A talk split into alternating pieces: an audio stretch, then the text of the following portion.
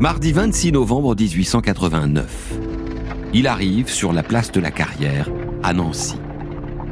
La foule est considérable devant l'hôtel de Beauvau et les quatre soldats à cheval du 26e régiment d'infanterie, qui accompagnent le fourgon pénitentiaire, ont bien du mal à se frayer un chemin dans la foule. Elle s'étend jusqu'à l'arc aéré, ce beau monument dont les journalistes lorrains viennent de dire le nom à leurs confrères du Petit Parisien, venu couvrir le procès qui va commencer.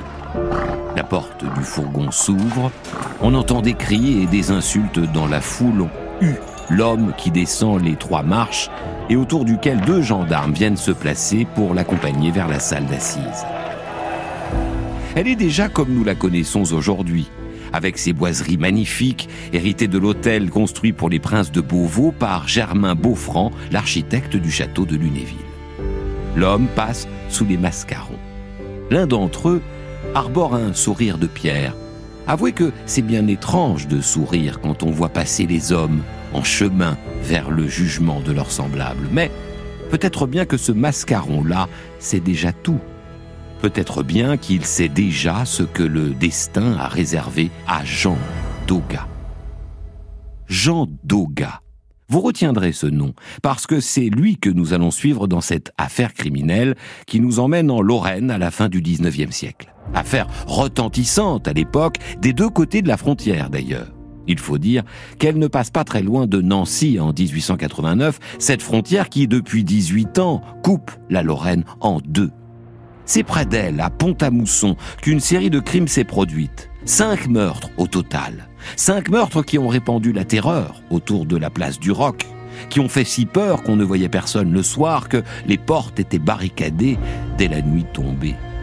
Et c'est pour juger si Doga est l'auteur ou non de ces crimes que la cour d'assises de la Meurthe-et-Moselle ouvrira le procès dans quelques minutes quand ceux qui auront pu entrer dans la salle auront fini de s'installer, quand les journalistes auront sorti leur carnet, quand on aura laissé passer l'avocat de Doga que la maréchaussée empêche d'entrer, elle qui ne l'a pas reconnu, et quand le président pêcheur aura pris place et qu'on aura fait entrer l'accusé Jean Doga.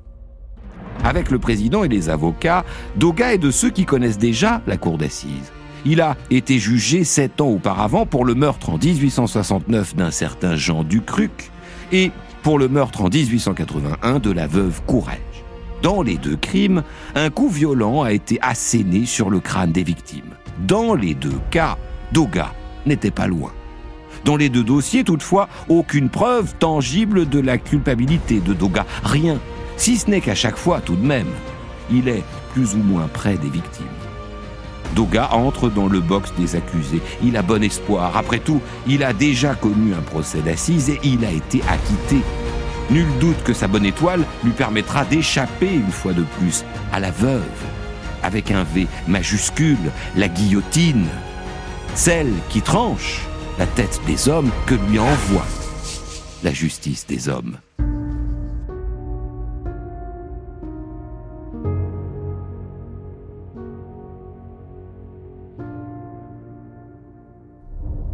Une vie qui naît dans la pauvreté. Le 8 mars 1849, à l'arrêt près de Condom dans le Gers, naît Jean Doga, fils unique d'un couple mal assorti. Le père est métayer chez Pelfig, un gros paysan bientôt maire du village. Feignant comme une couleuvre, ce père, buveur, braconnier, voleur aussi. Il se suicidera d'ailleurs en 1884 à la veille de son procès pour une série de vols. La mère, elle, est fragile, Bientôt tuée par le travail, elle décède en 1867. Jean a alors 18 ans. Il a déjà ce teint mat, ses yeux noirs, ce visage énergique, avec ce menton fort qu'on lui verra plus tard. La moustache peine à venir, c'est vrai, mais elle viendra, et Dogan aura d'ailleurs de cesse de l'arborer fièrement, cette moustache châtain qui contraste étrangement d'ailleurs avec ses cheveux noirs. Un bon gamin pour le sieur Capin, son patron, qui l'embauche comme domestique dans sa ferme à Sainte-Fosse, près de Casaubon, dans le Gers. Bosseur, toujours prêt à rendre service, digne de confiance, quoi. C'est d'ailleurs ce que pensent tout de suite les gendarmes qui arrivent au moulin de l'Arrêt le 3 octobre 1869. C'est là qu'on vient de découvrir le corps de Jean Ducruc, un jeune domestique tué dans le moulin dont il avait la charge. Une mort violente. Le crâne est enfoncé et juste à côté, il y a une fourche. C'est le manche qui a servi à tuer. Et le coup a été si fort qu'il s'est même brisé. Pas de témoin, si ce n'est ce jeune Doga qui assure aux gendarmes qu'il est arrivé quand le coup venait de se faire, et même qu'il a vu un homme sortir du moulin. Un homme bizarre d'ailleurs. Et ce n'est qu'en voyant le corps de son camarade du Cruc que le jeune homme a fait le rapprochement avec cet homme dont il n'a fait qu'apercevoir le visage tant il est sorti vite du vieux moulin. Ah ça c'est sûr que c'était un brave type que du Cruc. Et cette mort fait tant de peine à Doga qu'il les aide, les gendarmes, à chercher l'ordure qui a fait ça. Et ils sont bien contents, ces gendarmes, de trouver, grâce à Doga, deux hommes qui traînent non loin, qui sont bien pauvres et qui auraient pu tuer du cruc pour lui voler les quelques sous qu'il avait sur lui et qui ont disparu. Deux innocents, ceci dit. Et parce que leur alibi est en béton armé, les deux hommes pourront poursuivre leur route. Jean Doga aussi, appelé par l'armée, lui qui est de la classe 69 et qui est bon pour le service.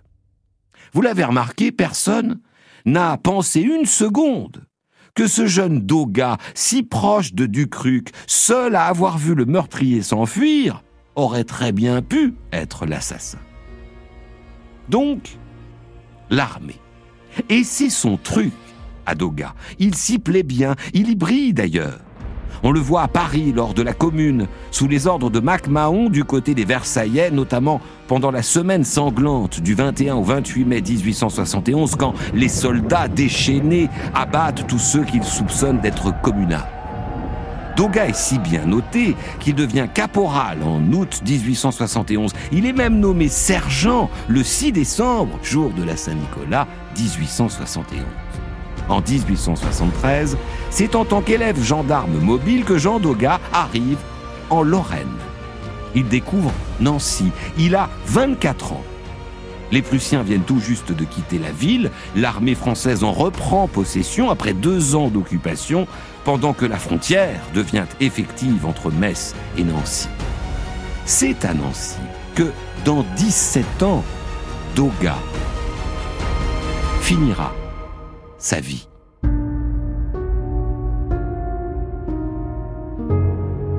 « 1876 est décidément une excellente année pour Jean Doga. Gendarme mobile, il est caserné depuis quelque temps au fort du Parmont, quand il est cité à l'ordre de la Légion pour avoir aidé à mater une révolte ouvrière à Épinal depuis le fort de Razimont. L'ordre de la Légion, ça vous pose son bonhomme. Il est bien noté, le gendarme Doga. C'est d'ailleurs ce qui lui permet d'avoir ce certificat de bonne conduite qui lui permet de se marier avant l'heure. Le 6 novembre 1876, Jean Doga épouse Eugénie Delpierre. Elle est douce, Eugénie, et les beaux parents du marié n'ont de cesse de chanter les louanges d'un gendre qui plaque l'armée pour s'installer à Remiremont et les aider dans leur travail de plâtrier.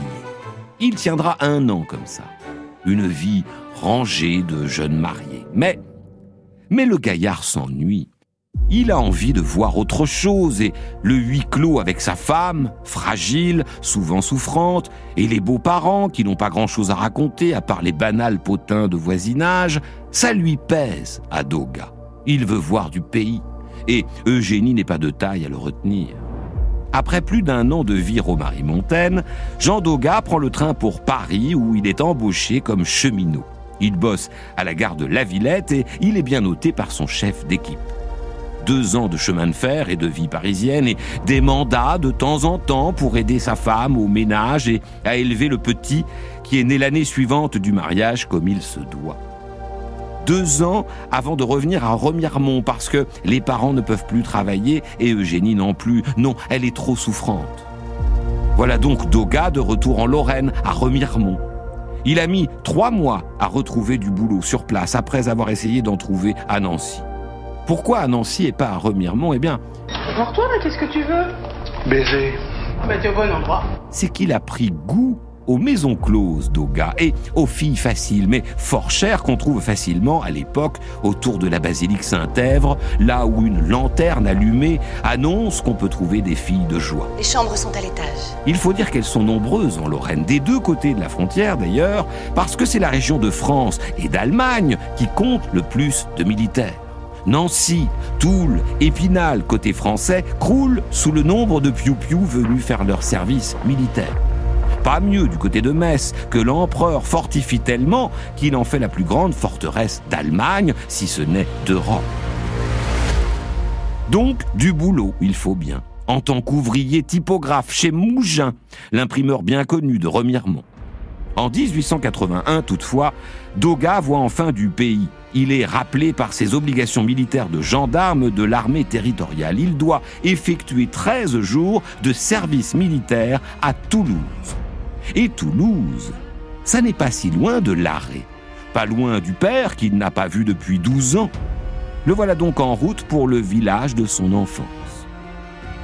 Elle ne le sait pas, alors qu'elle observe les premières fleurs sur les oliviers, mais la veuve Courrèges ne verra pas la fin du printemps.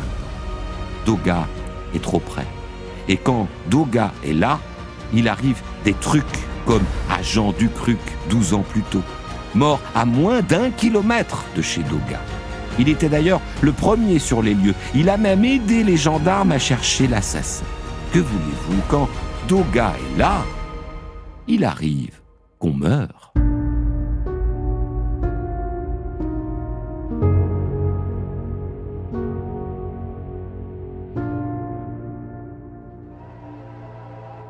Si vous êtes né ailleurs, loin, vous l'avez peut-être fait ce que Jean Doga fait ce printemps 1881 quand il arrive à l'arrêt dans son Gers natal. Vous êtes peut-être revenu comme lui sur les lieux de l'enfance, parcourir les endroits qui vous ont vu petit, joyeux, les genoux cagneux, écorchés parfois d'être tombé ici ou là. Et le voilà donc de retour. Il passe un moment avec son père. Ne vous attendez pas à des embrassades. Le père est taiseux. Et son fils, il s'en fout. Il continue à voler, à braconner. Et il a refait sa vie avec Anna Abaté, qui ne voit pas d'un bon œil le retour du grand gamin qui a passé 30 ans. Doga revoit des potes, des connaissances, comme on dit à l'époque, et il est drôlement curieux, Doga. Il en pose des questions. Elle vit seule, cette femme-là? Et celle-ci, elle a du bien? Tu veux te marier ou quoi demandent certains. Eh non, je le suis déjà. Tu es bien curieux, lui disent d'autres. Eh, j'ai été gendarme, je reste curieux. Des sous, il en a besoin, Doga. Il l'a dit quand il a demandé de l'argent à son père.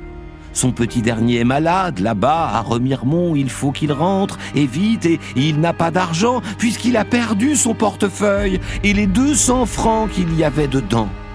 Sauf que son père de l'argent, il n'en a pas. Et peut-être bien que son fils, il ne le croit pas. Ceux qui le croient, ce sont d'autres. C'est Pelfig, l'ancien patron de son père, devenu le maire de la commune, qui Bon bonhomme avance 60 francs au fils de son ancien commis avec promesse d'être remboursé bientôt. C'est mal barré pourtant, puisque le 21 avril, alors qu'il allait monter, prendre son train, Doga est arrêté par les gendarmes. Il est accusé de meurtre. Quelques jours plus tôt, on a retrouvé le corps d'une femme de l'arrêt, Madame Courrèges, la veuve Courrèges. C'est en s'approchant d'un vivier à poissons qu'un homme a découvert le corps de cette femme discrète de 68 ans. À la tête, une plaie importante. Elle a été sauvagement frappée par une petite masse, probablement. Sa maison est saccagée. Aucun doute, le mobile du meurtre, c'est un vol. Un vol pour rien d'ailleurs, puisque Madame Courrèges était fort pauvre.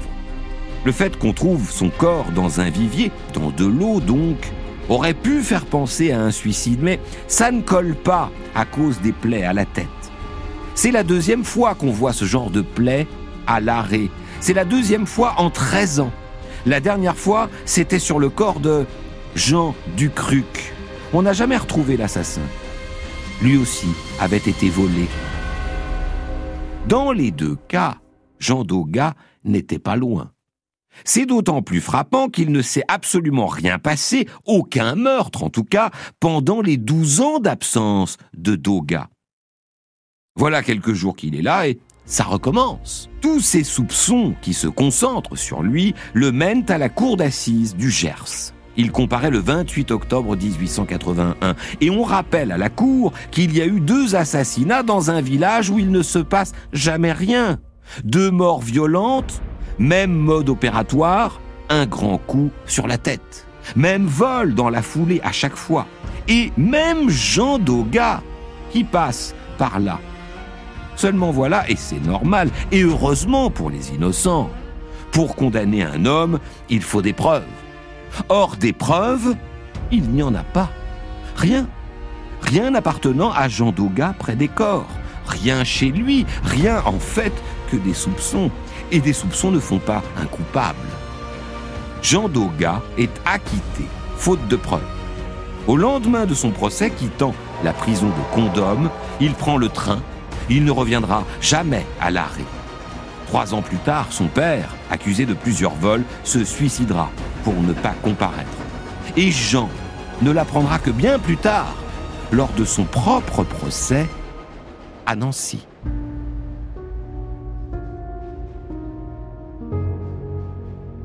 Il est revenu comme si de rien n'était. Jean Doga a embrassé sa femme et le petit Léon, son fils de deux ans. Il est arrivé par le train d'Épinal à Remiremont depuis le Gers, juste après être sorti acquitté faute de preuves de deux meurtres au modus operandi similaire, celui de Jean Ducruc, un commis en 1869, et celui de la veuve Courrèges au printemps 1881. Après six mois de préventive et son procès aux assises du Gers, il est sorti et il est arrivé chez lui à Remiremont où il a repris le travail comme si de rien n'était. Et l'on n'a plus parlé de cette triste affaire chez les Delpierre, la belle famille de Doga. Il reprend le boulot aux imprimeries Mougin, mais il a changé Doga. De travailleur plutôt bon camarade, parfois un peu noceur, il est devenu caractériel. Il ne supporte pas les remarques de la mère Mougin et il décide de plaquer ce boulot qui ne lui plaît pas, quand bien même il faut nourrir la famille.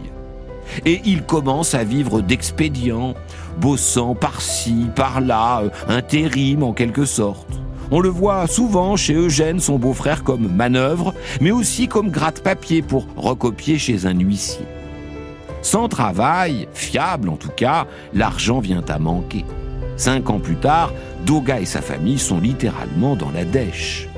Ça tombe d'autant plus mal que Génie est enceinte et qu'en plus du petit Léon, 7 ans, il y aura une bouche de plus à nourrir. C'est curieusement à ce moment-là que deux meurtres vont faire frémir les Vosges. Le premier se produit dans la nuit du 26 au 27 avril 1887 à Golbet. C'est là qu'on retrouve au petit matin du 27 avril, dans leur ferme isolée, les corps du couple Pernod. Un couple de débitants de tabac à qui on n'a laissé aucune chance. Ils ont été furieusement frappés à la tête, puis mutilés avec une hache, et ils gisent dans une mare de sang quand on les découpe. Le mobile est fort probablement le vol, puisque la maison a été fouillée. C'est plus tard, deux ans plus tard, en enquêtant sur d'autres affaires le concernant, qu'on constatera que Jean Doga a découché de Remiremont ce jour-là et qu'il n'était pas très loin de Golbet. Il était dans le coin et pas mal de monde s'en souvient puisque curieusement, Doga, au chômage et donc sans revenu, passait des journées entières à parcourir les environs de Remiremont ou d'Épinal en discutant, en se renseignant aussi pour savoir si un tel ou une telle vivait seul, s'il y avait du bien dans la maison. Des questions qui mettaient ses interlocuteurs mal à l'aise et qu'il mettait à l'époque sur le compte de la jalousie. Près d'un an plus tard, alors que l'enquête sur la mort des époux Pernod n'a rien donné, un autre double meurtre se produit cette fois à Saint-Nabord. Dans la commune, tout le monde ne parle que de ça. Le couple Martin a été assassiné. On leur a littéralement cassé la tête. Monsieur Martin en premier, lui qu'on a retrouvé allongé sur le sol de la pièce principale, non loin de sa porte. Madame Martin, probablement peu de temps après, assise sur son lit, ce qui montre qu'elle a dû se réveiller et entendre qu'il se passait quelque chose avant de voir arriver la mort au bout d'un bras déjà plein du sang de son mari. La maison a été visitée. Il manque les économies du couple Martin. Deux meurtres, deux vols en moins d'un an. On ne voit pas ça tous les jours dans les Vosges. Il faut dire qu'on ne voit pas souvent passer Jean Doga. On ne le reverra plus d'ailleurs. Il a décidé de quitter Remiremont. Il veut s'installer à Pont-à-Mousson. La cité de Duroc va bientôt avoir peur. Très peur. La famille Doga est arrivée en 1888, en mai 1888. Une série de meurtres a commencé à se produire quelques mois plus tard. Elle a terrorisé Pont-à-Mousson pendant quelques mois.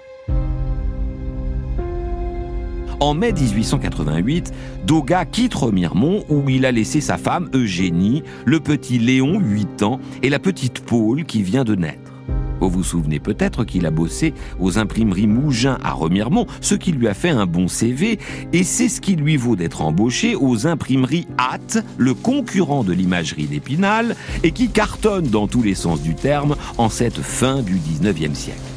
Le projet, c'est d'amener la famille et une tentative est d'ailleurs faite en juillet 1888. Mais bien vite, Eugénie, l'épouse de Doga, qui n'a pas une santé de fer et qui voit bien que l'argent manque trop pour avoir une maison à Pont-à-Mousson, décide de repartir à Remiremont chez ses parents. Non sans avoir rappelé à Jean qu'il se doit d'envoyer une grande partie de sa paix pour faire vivre la famille qu'ils sont quatre désormais, que les dettes sont criantes. 300 francs, c'est beaucoup à l'époque, et il faudra rembourser. Doga s'y engage, mais ça ne durera pas. En fait, en fait, Doga profite de la vie. Le fait que sa femme ne soit pas là lui offre une liberté qu'il savoure. Il paie à peine son loyer chez sa logeuse et il n'en voit strictement rien à Remiremont. Pire, il noce, comme on disait à l'époque. On le voit chaque début de mois, au moment de la paye, débouler vêtu de sa pèlerine dans les maisons closes de Pont-à-Mousson. Voici le salon principal, où vous pourrez vous détendre entre deux badinages. Il y est assez connu d'ailleurs, il faut dire qu'il a ce look bien à lui, les filles le surnomment l'homme à la pèlerine, ce grand manteau qu'il a systématiquement sur les épaules et qu'il dépose en arrivant pour faire son choix. Le salon de choix où les filles vous attendent Théâtre de tous les fantasmes. Il n'est d'ailleurs pas exclusif puisqu'il lui arrive souvent de prendre le train pour Nancy et d'aller se régaler chez Schaeffer sur la place du marché. Doga vient si souvent qu'il sympathise avec le patron du restaurant. Et il continue à dépenser. Et quand il vient à manquer, il emprunte. Deux francs par là, 30 francs par ici. Il a toujours une bonne raison. Hein un colis pour sa petite dernière à Remiremont, un, héritage à aller toucher à Nancy. De son côté, à Remiremont, Eugénie n'en peut plus. Elle est une charge pour ses parents, plâtriers pas bien riches. Elle ne sait plus quoi faire pour régler ses dettes. Malgré son état de santé, elle fait donc le voyage à Remiremont. Elle arrive le 17 décembre 1888 et déboule chez la logeuse de Doga. Elle n'y trouve pas son mari parti en bamboche. Elle est même obligée de dormir sur place pour attendre son époux. Une scène à son arrivée, évidemment. Elle ne le lâche pas. Il doit lui donner un peu d'argent. Il voit bien, Doga, qu'elle n'est pas vosgienne pour rien, sa femme. Elle a beau être malade, elle a une volonté de faire et elle ne cédera pas. Alors, alors il lui dit d'attendre. Et il revient quelques heures plus tard. Et il a de l'argent de l'argent qu'il donne à Eugénie. Pas beaucoup, c'est vrai, mais de quoi voir un peu venir. Elle s'étonne d'en voir arriver autant d'un coup, mais Doga sait parler, même s'il n'est pas causeur, comme il le dira lui-même à son procès. C'est ce que lui devait l'usine Hâte, alors ça tombe plutôt bien. Et puis en prime, il a décidé d'acheter la paix avec sa femme en lui offrant un beau lot de tissu, plus de 3 mètres d'un très beau tissu. Et puis tiens, tant qu'on y est, des pommes aussi, quelques rainettes du Canada, toutes fraîches. Ces pommes, il n'y en a plus chez les époux Sudzer. Mais du sang, ça, il y en a.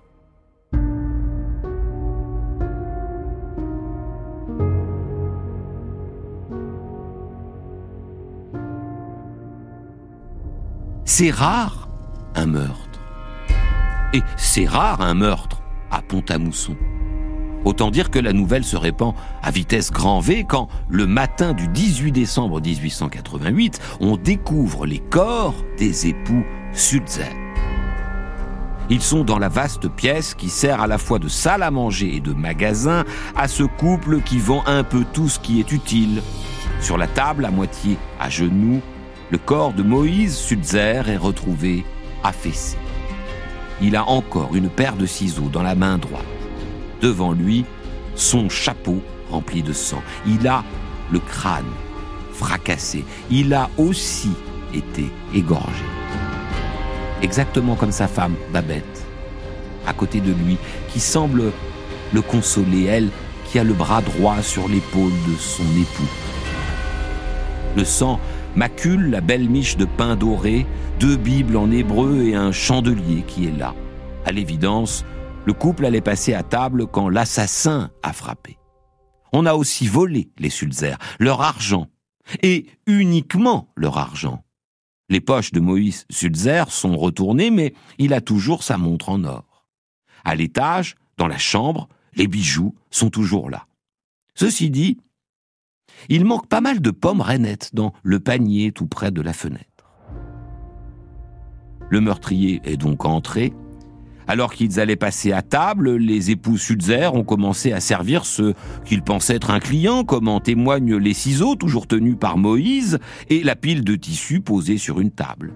C'est probablement à ce moment-là que l'assassin a d'abord frappé M. Sulzer avec un instrument contendant, une petite masse peut-être, puis Mme Sulzer, et qu'il les a ensuite égorgés, tous les deux. Il a fouillé la maison, ça c'est sûr, il a pris l'argent qu'il trouvait, et il est parti. On soupçonne d'abord les voisins, les Krenner, avec qui les Sulzer étaient en conflit, mais ils sont mis hors de cause. On fait le tour des relations des victimes et les enquêteurs apprennent que ce jour-là, Moïse Zulzer avait été payé par pas mal de clients et avait réglé des fournisseurs. Il avait D'ailleurs, pas mal de billets probablement sur lui, des billets de 100 francs, d'après Joseph Silberschmidt, établi à Thiocourt et fournisseur de M. Sulzer. L'enquête piétine, au moins pour le moment. Quelques semaines plus tard, en janvier, en février, en mars 1889, on s'étonne, autour de Pont-à-Mousson, de cet homme, cet homme à la pèlerine qu'on croise dans les cabarets du coin et qui est toujours très curieux. À Mousson, alors qu'ils sont seuls dans le cabaret, il explique à Madame Simoté, cet homme à la pèlerine, qu'il n'a pas de quoi payer son verre. Et il s'approche en discutant avec elle. Et c'est à ce moment-là que Monsieur Simoté qui est dans la pièce d'à côté, appelle sa femme. L'homme, qui se dit ouvrier chez Panz, décide de partir aussitôt alors que Madame Simoté accepte sa montre à gousset en gage en attendant d'être réglée. Dans cette montre, qui ne vaut pas grand-chose, il y a un portrait à l'intérieur. C'est ma femme, dit l'homme avant de repartir.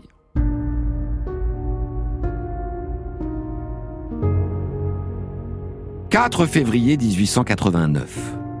Alors qu'on cherche encore qui a bien pu tuer les époux Sulzer près de deux mois plus tôt, à Pont-à-Mousson, dans la rue des Prêtres, Madame Simonet s'étonne un peu de cet homme à la pèlerine, capuche relevée, qui passe et repasse depuis un moment devant la maison des ferries, des vendeurs de charbon.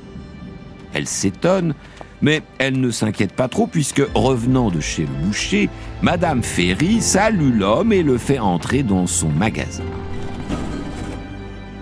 C'est bien plus tard, le soir, que Madame Simonet va faire le rapprochement entre le meurtre de Madame Ferry et cet homme à la pèlerine.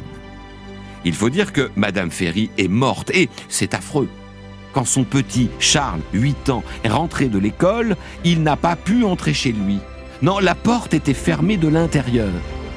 Voyant le petit en pleurs devant l'entrée, son père n'étant pas là et sa mère semblant absente, on a appelé un serrurier et Madame Simonet a consolé comme elle a pu ce gamin en attendant que la porte s'ouvre. Et quand la porte s'est ouverte, Madame Simonet a aussitôt couvert les yeux de l'enfant.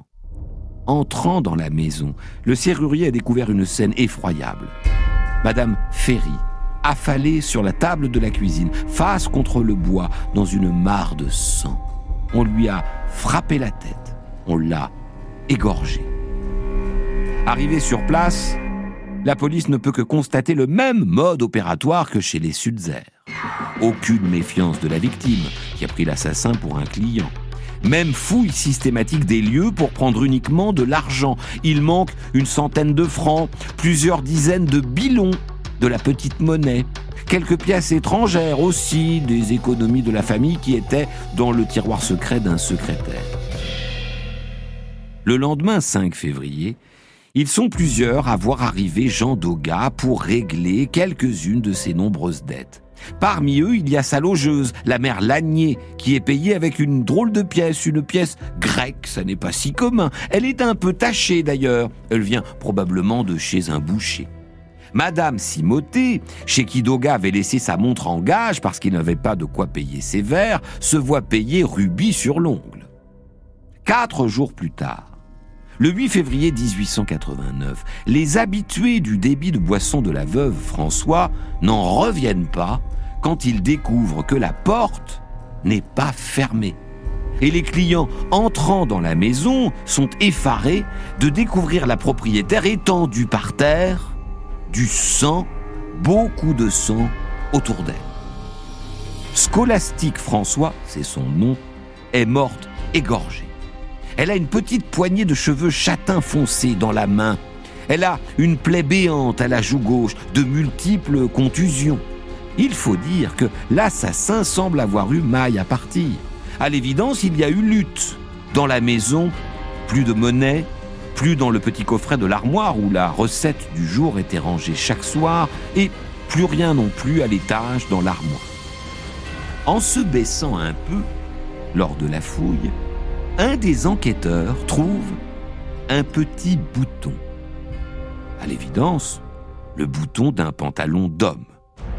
Étonnant parce qu'on ne connaît personne à la veuve François.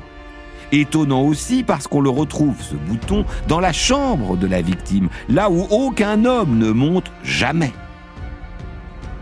Si ce bouton est là, c'est probablement qu'il appartient au meurtrier. Dans Pont-à-Mousson, c'est l'effroi. Quatre morts en trois mois, frappés, égorgés. On n'a jamais vu ça. La police enquête, les habitants témoignent.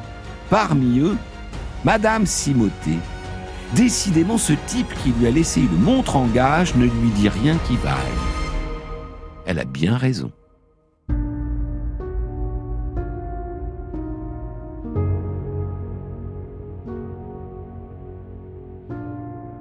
À Pont-à-Mousson, celui qui mène l'enquête sur les meurtres, c'est l'inspecteur Jaume.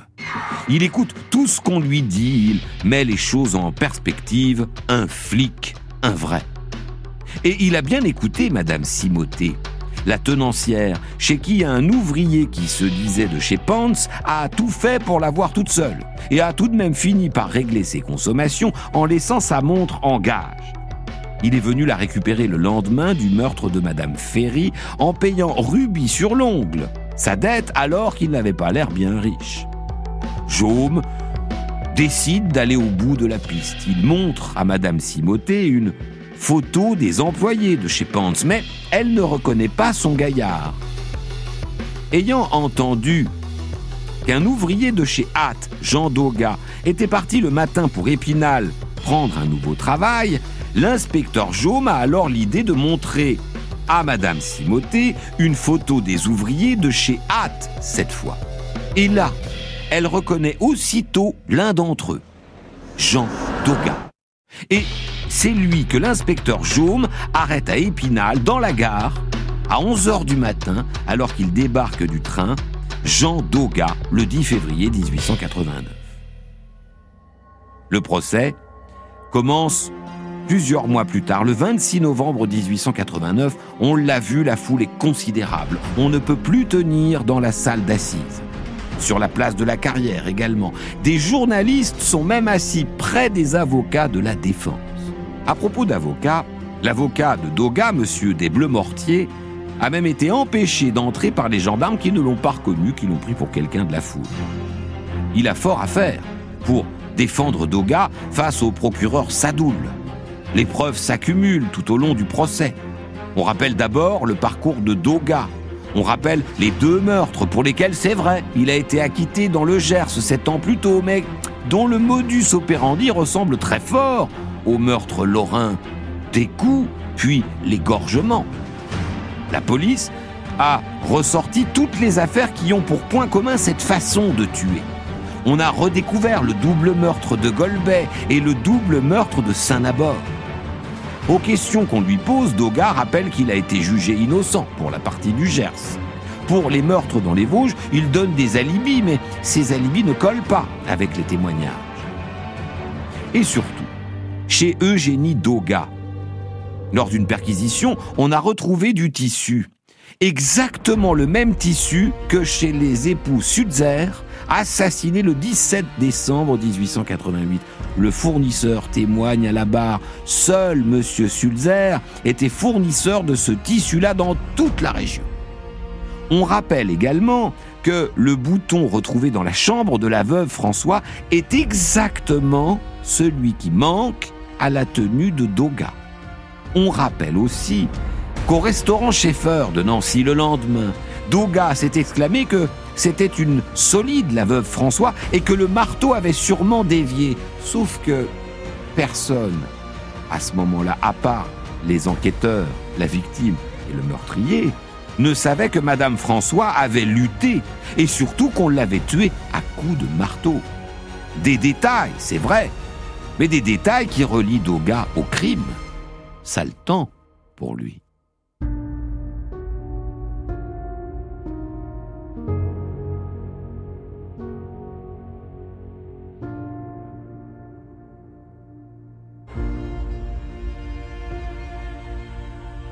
Dimanche 1er décembre 1889, il gèle à Pierrefiendre, à Nancy.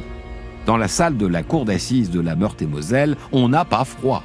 Elle est pleine comme un œuf. Et pourtant, le silence se fait lorsque le procureur Sadoul enchaîne les éléments reliant Jean Doga à au moins quatre crimes à Pont-à-Mousson.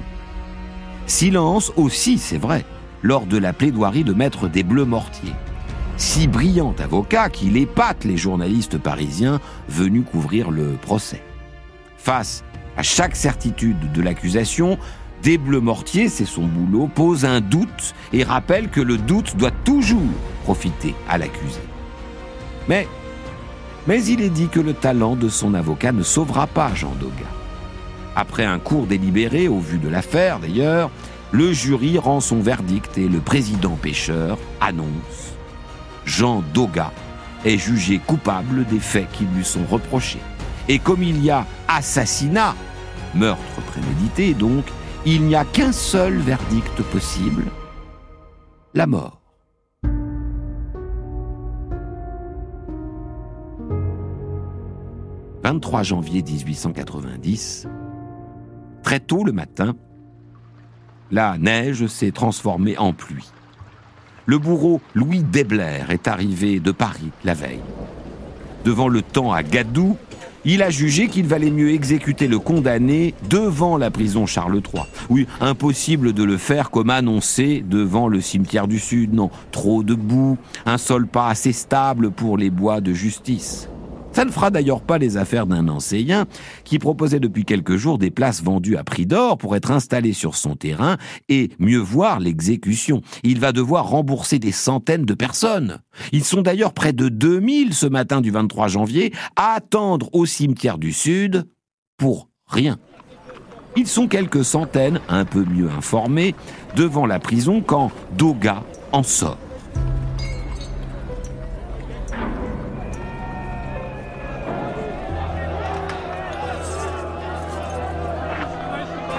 Quelques minutes plus tôt, à 6h55, le directeur de la prison, le substitut de l'avocat général et l'abbé Didelot, aumônier, sont entrés brusquement dans la cellule où Doga dormait avec deux autres détenus. Et la phrase a retenti.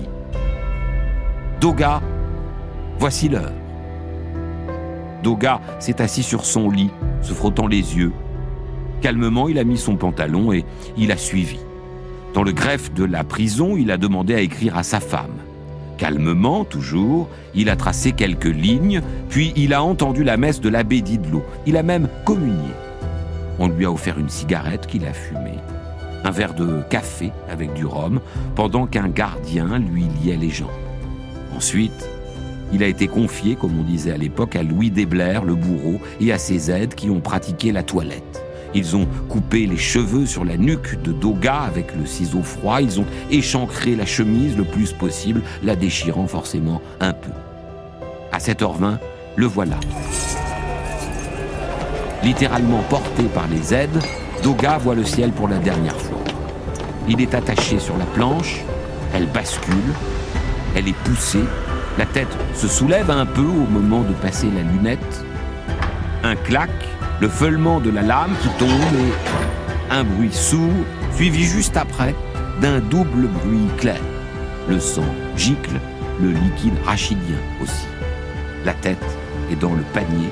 Le bourreau d'Ebler la jette par-dessus le reste du corps qu'on a poussé aussitôt dans un plus grand panier. Moins d'une demi-heure après avoir été réveillé, Jean Doga est mort. Au moment de son réveil, il a dit ces dernières paroles. La justice va m'assassiner. Mes enfants sauront que leur père est innocent. Deux ans après sa mort, Léon Doga, 12 ans, et Paul Doga, 4 ans, changent de nom. Ils prennent le nom de leur mère. Et leur vie, ils la vivront loin, très loin de la Lorraine.